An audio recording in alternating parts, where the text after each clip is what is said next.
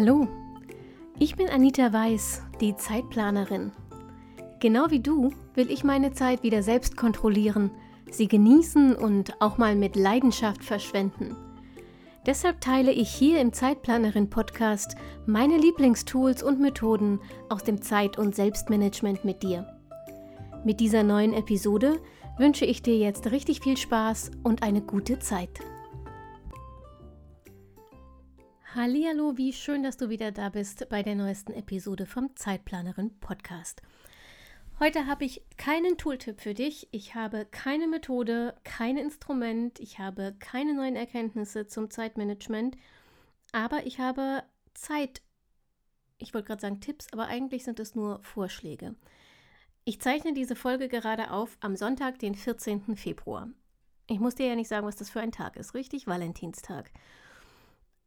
Der spielt bei uns, bei mir und meinem Mann, eigentlich keine Rolle, der spielte noch nie eine Rolle und trotzdem habe ich angefangen und heute darüber nachgedacht, wie anders in diesem Jahr auch das Leben als Paar ist. Irgendwie ist dank zweitem Lockdown und ähm, diesen ganzen Isolationsvorschriften gerade in unserem Leben nicht so richtig viel Platz für Romantik und ähm, Nähe und Geborgenheit.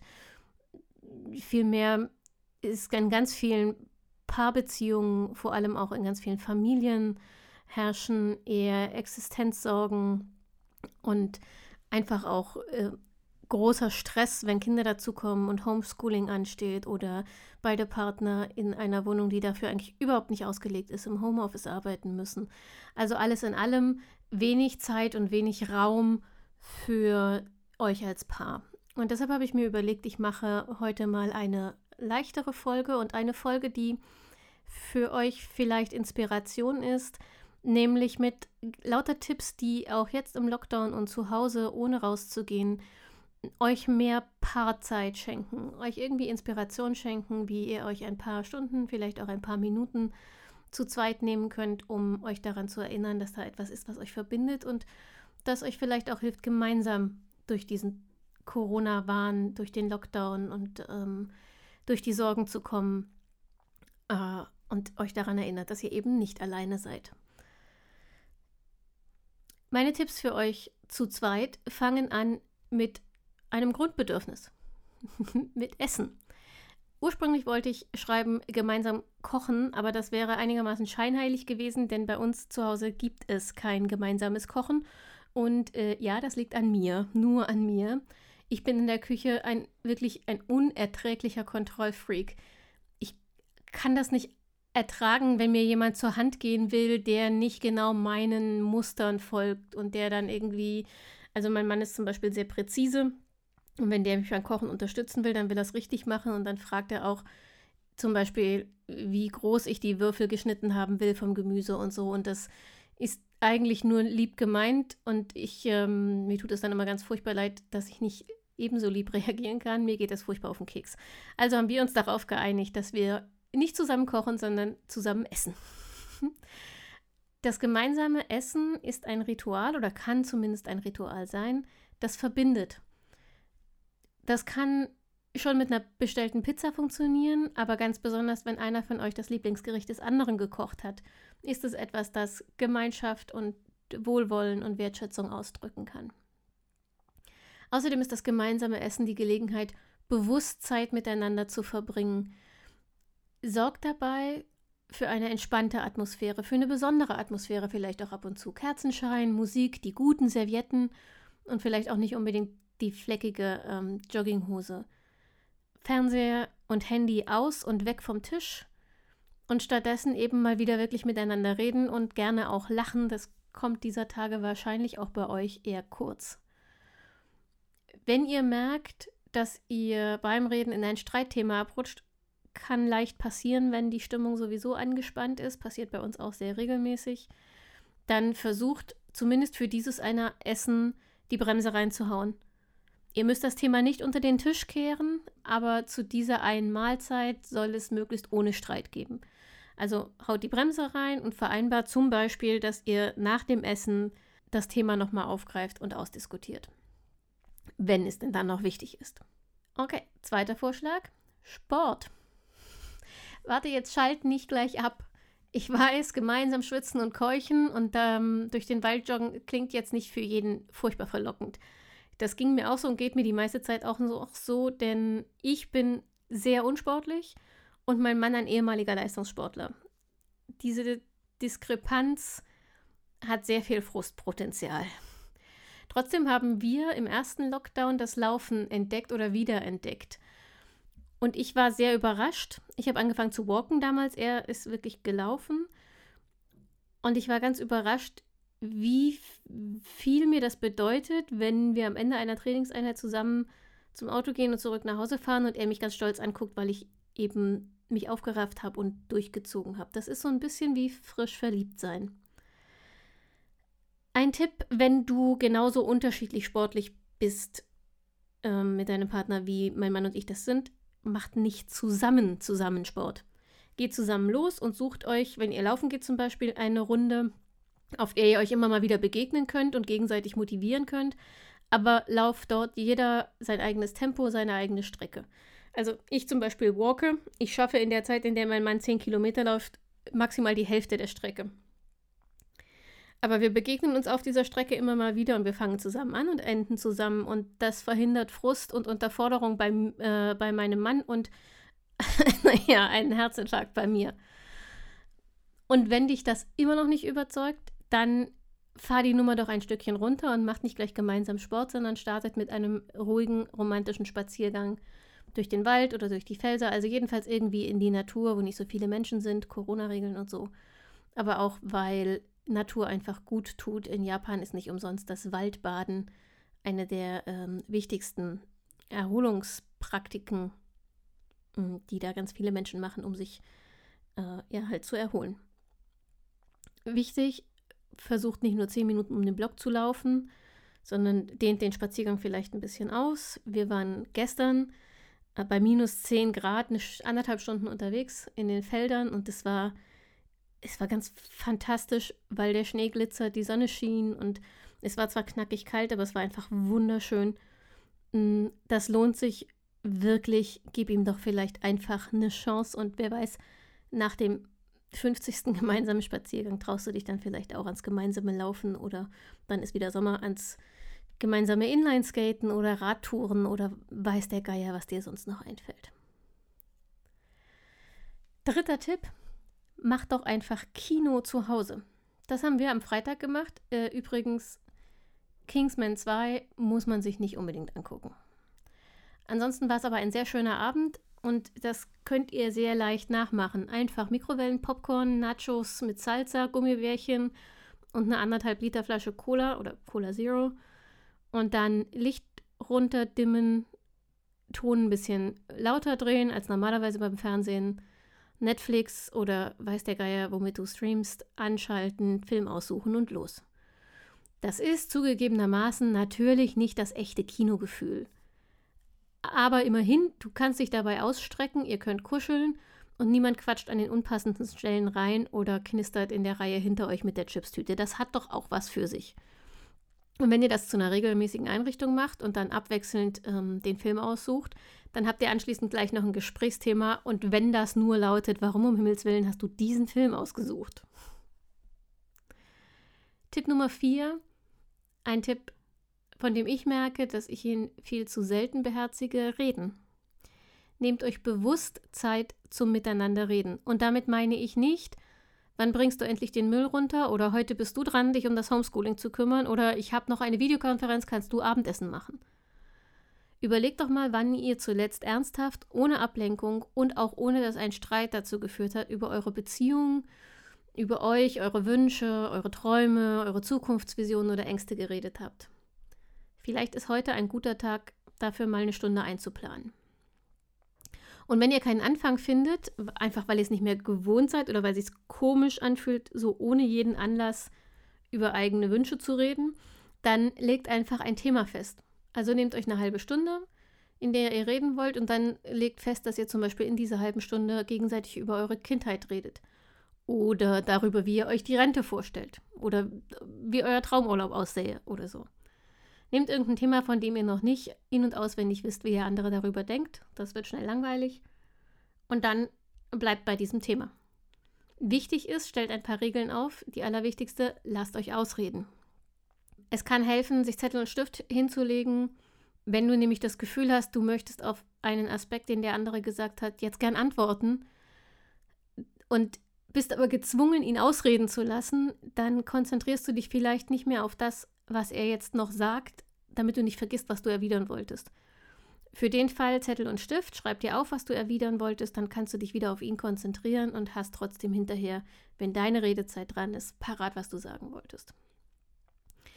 Wenn einer von euch ein Vielredner ist, der andere aber nicht, hilft es auch, eine Redezeit festzulegen. Also, dass man sagt, jeder redet nur vier Minuten am Stück und dann ist erstmal der andere dran.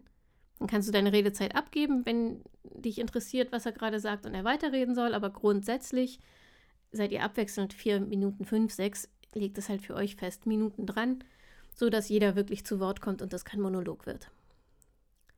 Nachfragen würde ich immer erlauben, denn so entsteht ein Gespräch und versucht auch einfach ehrlich zu sein.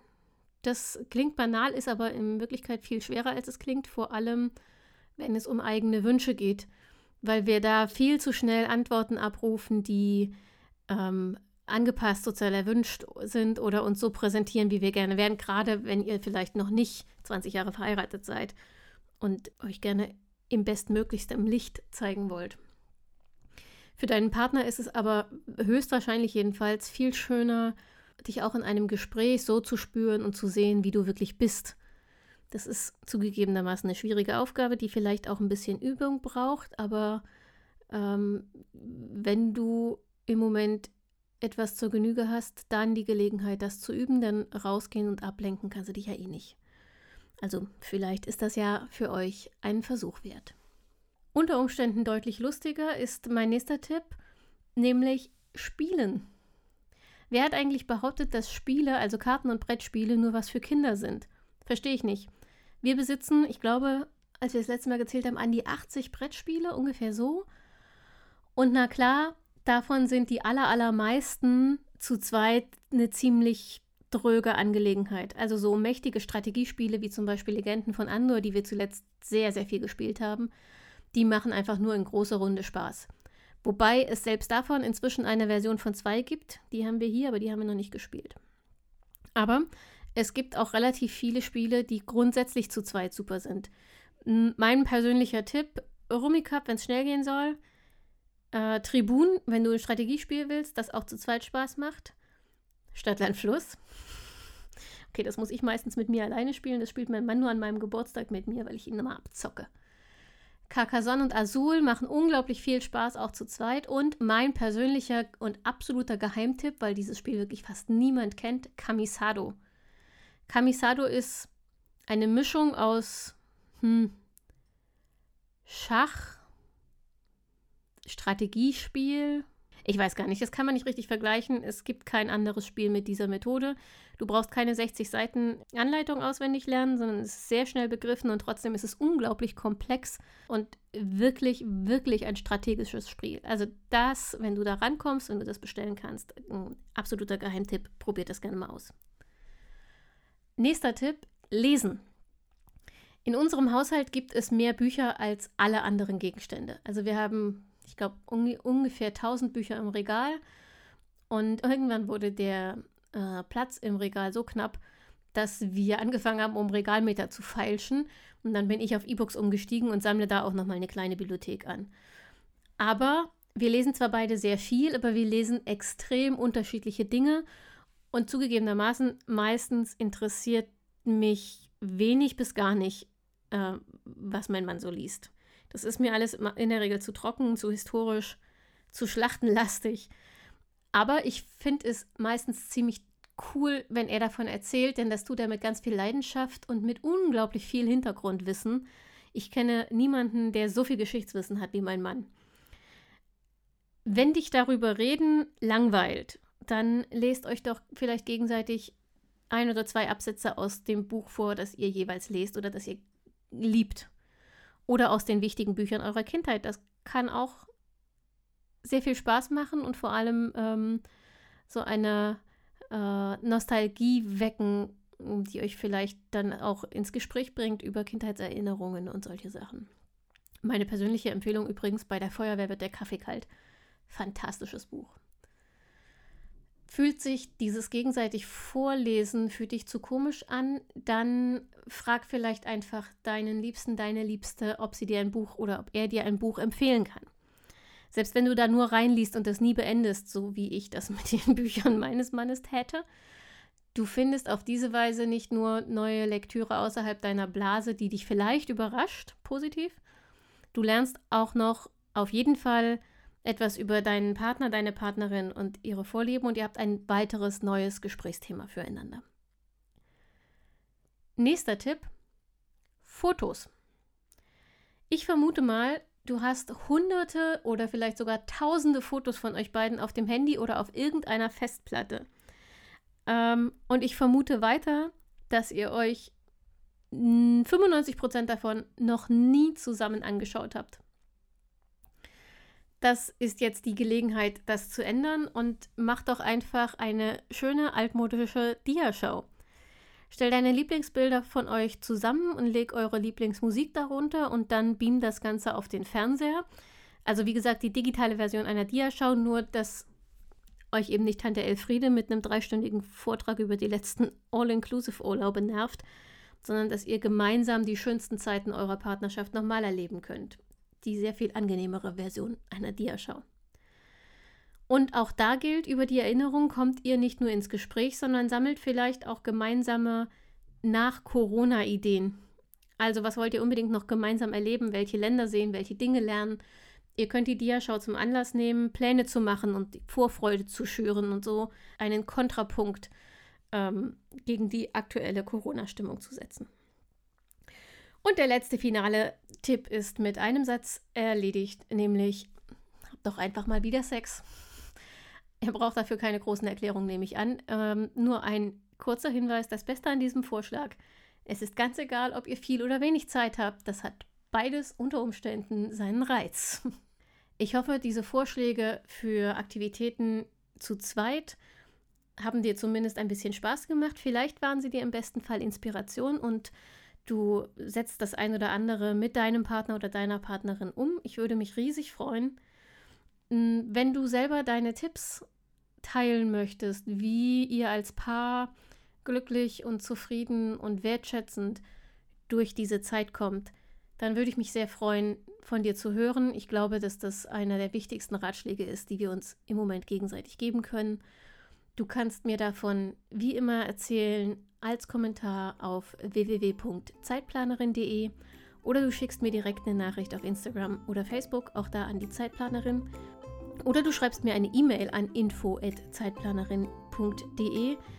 Ich würde die Tipps in einer Folge ähm, des Podcasts unter Umständen auch nochmal aufgreifen. Selbstverständlich anonymisiert, wenn du das möchtest, oder mit deinem Namen, je nachdem, wie es dir lieber ist.